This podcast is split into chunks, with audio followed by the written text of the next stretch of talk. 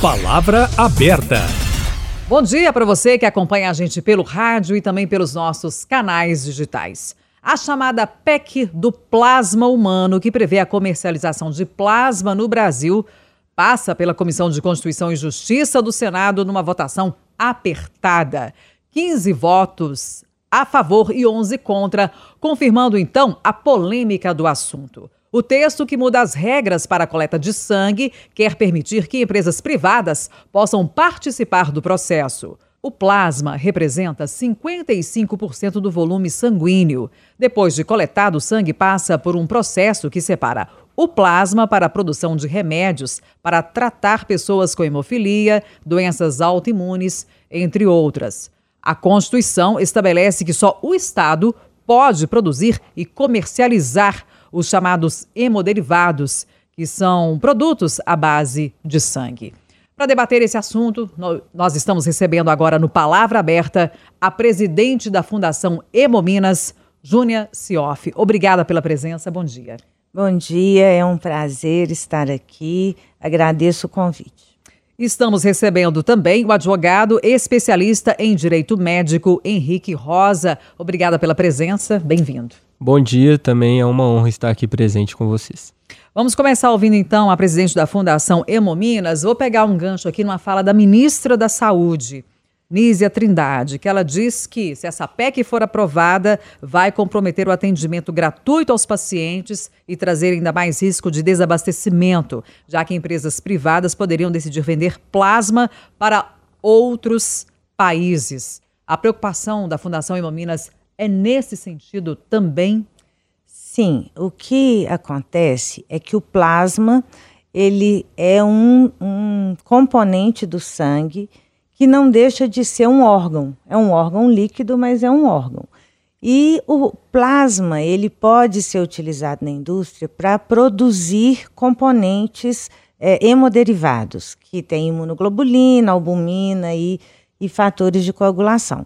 A Hemobrasa atualmente tem retirado dos hemocentros o plasma excedente que sai da transfusão e tem é, produzido, através de uma parceria com uma empresa internacional, que é a Octafarma, que está passando é, conhecimento para a empresa, mas processa esse sangue lá e traz para o Brasil imunoglobulina, albumina e concentrado de fator. A gente ainda não tem isso no, no, na quantidade suficiente, mas o Brasil tem se empenhado em ajudar a hemorrede a coletar mais plasma para a indústria produzir mais. Quando o plasma é, é comercializado, ele vai para o exterior, é como se fosse uma commodity. Uhum. O doador doa, a matéria-prima plasma vai para o exterior, produz o, o hemoderivado, que está em falta no mundo inteiro, não é no país que está em falta, falta no mundo inteiro e vai vender em preço de mercado. Os países de primeiro mundo vão acabar comprando esses produtos e nós brasileiros vamos ficar com falta do produto aqui. E aí, eu já queria fazer uma pergunta básica para a senhora, muito recorrente nos últimos dias, e já aqui no início do nosso debate. Há possibilidade, então, de venda do sangue? É, a comercialização do plasma é uma venda. E na forma como está o substitutivo que vai, vai para a votação, é permitida a comercialização do plasma. Então, o doador. E o plasma pode, está no sangue, então. Pode receber para fazer essa doação. Uhum. Nós já tivemos no Brasil situações assim, até antes de 1980. E a situação de saúde era tão ruim que a Organização Mundial de Saúde mandou um técnico aqui para o Brasil e, através de um estudo que foi feito, foi determinado que, que deveria ter doação voluntária. E foi quando surgiu o Programa Nacional do Sangue Brasileiro, que é reconhecido atualmente no mundo inteiro como um bom programa. Aí, então, no decorrer aqui do nosso debate, eu quero ouvir a senhora mais sobre o impacto disso, inclusive, para a doação de sangue. Agora, passar a palavra aqui também nesse momento inicial para o advogado Henrique Rosa, que é especialista em direito médico E aí também vou pegar gancho aqui em duas entidades que se manifestaram favoráveis a essa PEC, né? A Associação Brasileira de Bancos de Sangue e também a Associação Brasileira de Alergia e Imunologia. Tem um outro olhar também, só que favorável à tramitação dessa PEC no Senado. E na sua avaliação, por que, que é necessário alterar a Constituição e qual é o impacto disso para entidades como essas que eu citei e outros grupos favoráveis? Sim. Não, então vamos lá. É, num primeiro ponto, a Constituição antes ela não falava sobre, né, expressamente sobre a coleta e processamento de plasma humano. Né? Ela tinha um parágrafo, que é o parágrafo 4 do artigo 199, que ela é, falava, e isso foi mantido, né, que era vedado é, todo tipo de comercialização, de processamento, coleta e transfusão de sangue. É, ainda se, a PEC, apesar de né, não, ter sido aprovada ainda, ainda se trata de um estágio inicial. A Constituição ela fala que a lei irá dispor sobre essas condições pra, e os requisitos para coleta e processamento de plasma. Então, ainda está num, num, processo inicial, seria necessário ver a lei, né, ver o que essa lei é, irá dizer, quais são os pré-requisitos. É, acho que assim como a, a doutora, é, a gente concorda que essa venda ela não pode ser indiscriminada, sem limites. Isso é uma, uma, questão que preocupa né, inicialmente, que choca as pessoas, porque se chegar e falar né, venda de sangue. Então, a, a princípio, é, um, é uma questão que a maioria das pessoas tem esse pé atrás. Mas o que eu achei muito interessante é que a Constituição, né, a PEC, ela coloca na Constituição que essas, é, a finalidade né, da venda do plasma seria para desenvolvimento de novas tecnologias, produção de biofármacos, que no caso são remédios, né, destinados a prover o SUS, né, o Sistema Único de Saúde. Então, assim, é, de certa forma, isso retornaria para a população. E aí, a partir disso, é, eu peguei alguns artigos também é, tanto a favor quanto contra, feitos por profissionais de outros países, é, principalmente dos Estados Unidos, que é o principal hoje provedor de plasma no mundo, é, com alguns dados também bem interessantes que fizeram com que o meu posicionamento é, fosse esse posicionamento favorável a essa alteração, desde que, igual eu coloquei, com, com essas limitações. E qual que é o resultado dessa experiência no exterior, nos Estados Unidos, aí como você citou, por exemplo? Bom, vamos lá. É, hoje são cinco países né, no mundo onde a, a comercialização do plasma é permitido. A gente tem os Estados Unidos, Áustria, República Tcheca, Alemanha e Hungria. Então, assim, são países é, vistos como países de primeiro mundo, né, países desenvolvidos. É, nos Estados Unidos, a grande crítica que existe é que a maioria das pessoas que, que vendem o plasma são estudantes universitários, então são pessoas jovens e, e que, enfim, a, a, destinação do dinheiro desse plasma, que, que as pessoas geralmente falam né, que é para melhorar a condição de vida e tudo mais, mas é que esses jovens, na verdade, eles estariam utilizando é, com outra finalidade o, o dinheiro. É, essa é a principal crítica que eu vi e também, enfim, outras críticas relacionadas à questão de saúde pública e tudo mais. É, hoje nos Estados Unidos são 20 milhões de pessoas que doam ou vendem seu plasma sanguíneo por ano. É, então é um número relevante. Além disso, é, eu peguei aqui sobre os dados sobre o, assim, o que, que esse, esse mercado representa é, né, nos Estados Unidos. E aí, de acordo com a, a Global Market Insights, o mercado de sangue, ele é nos Estados Unidos ele é avaliado em 3.3 bilhões de dólares. Então assim, é muito dinheiro. Você já dá para ver que movimenta muito dinheiro é, nos Estados Unidos. Então, isso representa quase 3% das exportações do país. Então, igual a doutora colocou, eles exportam muito sangue também. É, pois não, doutora. É, eu queria só complementar que, na verdade, assim, países de primeiro mundo, como França, Inglaterra, Alemanha, são contra a venda de plasma. Estados Unidos é muito é, ligado ao comércio. Nós estamos falando de saúde. Uhum. Plasma não é um produto que não tenha risco. Né? A, a gente faz uma triagem dos doadores, faz testes sorológicos, testes de biologia molecular que não são. É, a gente tem uma segurança muito grande no sangue, mas uma pessoa que vai vender o seu plasma, ela pode omitir informações e é, num país como o nosso, onde as pessoas tem, sempre estão buscando como ganhar um pouquinho a mais de dinheiro, porque nós temos pessoas muito pobres no nosso país. A, a venda do plasma pode fazer com que essas pessoas comecem a vender o seu corpo. A gente tinha, em, na, na década de 80, pessoas que doavam em três lugares diferentes no mesmo dia para conseguir o recurso financeiro que precisava. Nós não temos maturidade social ainda para esse tipo de de, venda. E, e realmente a gente está falando de países que estão preocupados com o mercado.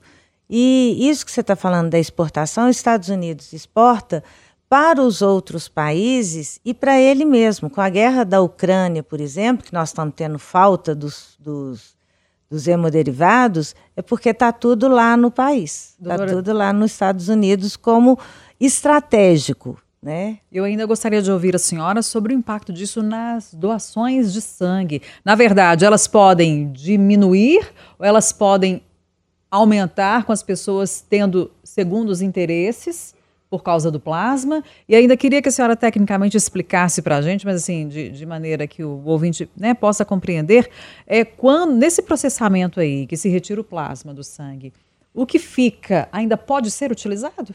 Bom, são, são duas coisas. Primeiro, a doação de sangue voluntária, a gente faz um trabalho de conscientização, de sensibilização com as pessoas do porquê que ela tem que ter uma doação voluntária. E aí vai ficar aquela coisa: por que, que ele vai doar voluntariamente se ele pode receber dinheiro para fazer uma doação de sangue?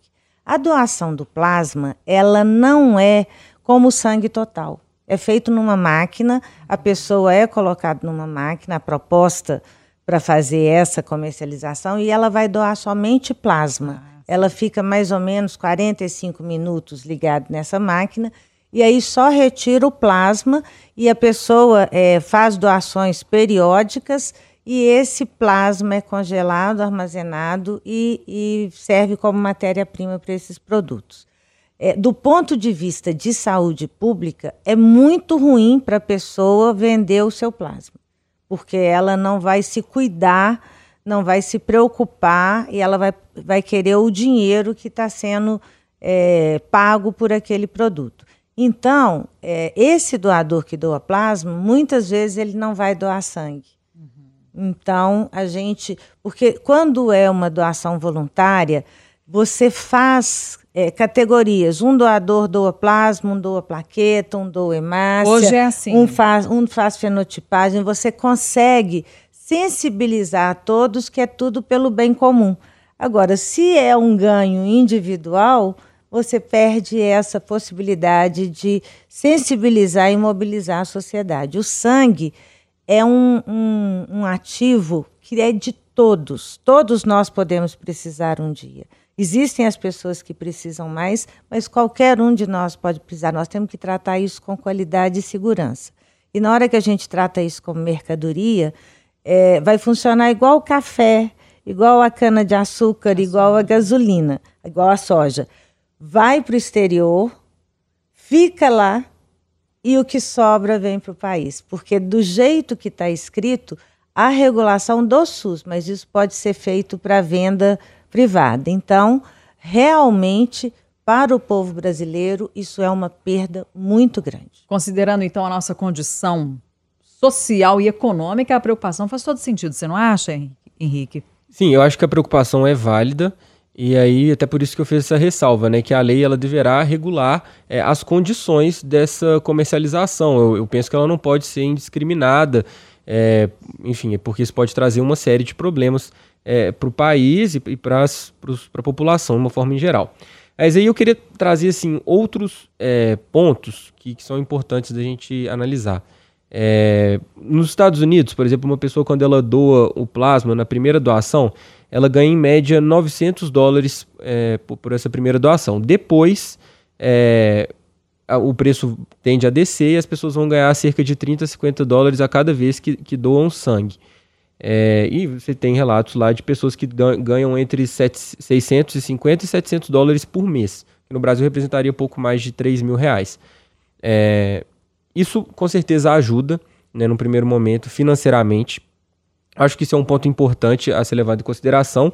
E aí eu, eu gostaria de falar também dessa questão do, é, desses receios né, que foram trazidos pelo doutor acerca de, é, da, da venda para o exterior, né, da regulamentação de como isso pode ser feito hoje em dia e até pelo fato é, de ter esse trauma né, que no Brasil já foi permitido e deu errado uhum. e até por isso depois foi proibido de novo.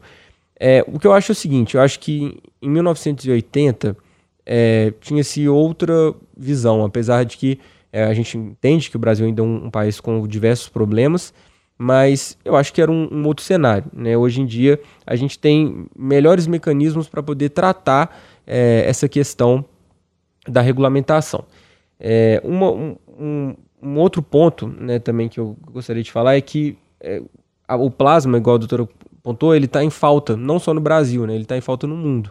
É, é assim, logicamente, é, entende-se que a, o, comércio, o comércio né, por exterior é algo comum no Brasil porque nós temos uma moeda que é mais fraca do que o dólar, do que o euro, e a tendência é de que se você puder exportar sempre um produto, uhum. você irá exportar, igual é feito com café, como colocaram aqui, é, laranja, enfim, é, vários produtos. Então, existe esse receio da exportação. É, qual é o problema? Da, da, exportação. Aí você tem o, ponto é, positivo, que é o financeiro, né? Que você vai falar, pô, você tem a exportação, você está trazendo o recurso. Mas você tem o ponto negativo também, que a doutora colocou, que é essa questão, né? Se, se isso está sendo feito para prover o SUS, né? Como que a gente vai. E a gente está exportando o plasma? Então, acho que essa poderia ser uma regulamentação, uma pontuação feita na lei. É, às vezes, uma proibição de exportação do plasma, é, se isso puder né, ajudar essa questão. Eu te, gostaria de ouvir a opinião da doutora, se eu acho que isso pode ajudar. Pois não, doutora. É, eu primeiro quero dizer que nós estamos falando de plasma e de saúde. Uhum. Nós não estamos falando de mercadoria. Então, uhum. ganhar dinheiro com saúde das pessoas é muito ruim. Nós estamos vendo aí a população aumentando doenças transmissíveis pelo sangue e a doação paga pode trazer uma piora da qualidade do sangue coletado. Isso é um ponto que interfere na saúde pública como um todo. Nós estamos tendo um recrudescimento de sífilis nos jovens, é, que são a população que, que nos Estados Unidos doa mais, e que isso é um prejuízo para a população doadora e para a população que pode vir a receber.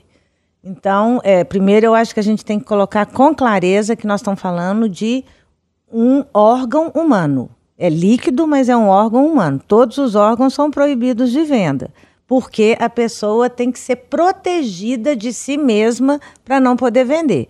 Isso é uma, é uma ética mundial. É, então, eu considero, para mim, mesmo essa regulamentação é ruim. O ideal seria essa PEC não passar, porque nós somos um país que temos um sistema único de saúde, estamos preocupados com a saúde da população, essa forma de lidar com um órgão humano, com um tecido humano como mercadoria, é inacreditável e é realmente uma coisa que está voltada para o comércio, para o mercado, pensando só no lucro que isso pode dar, sem pensar no prejuízo para a pessoa. Nós estamos encerrando Palavra Aberta deste sábado. Hoje debatemos aqui a chamada PEC do plasma, que levantou uma grande discussão ao longo da, desta semana sobre a possibilidade de venda do sangue humano. Recebemos aqui a presidente da Fundação Euminas, Júnia Sioff. Obrigada pela contribuição. Até a próxima. Muito obrigada. Agradeço a oportunidade de falar um pouco sobre essa situação da doação de sangue. E recebemos também o advogado especialista em direito médico Henrique Rosa. Obrigada pela presença aqui, pela contribuição. Até a próxima. Eu que agradeço. É sempre muito bom debater aqui e estar junto de vocês. Obrigada. E você, ouvinte internauta, pode acompanhar as edições do Palavra Aberta também nos nossos canais digitais. Lembrando que o Palavra Aberta vai ao ar todo sábado, às 8h25, no Jornal da Itatiaia, primeira edição.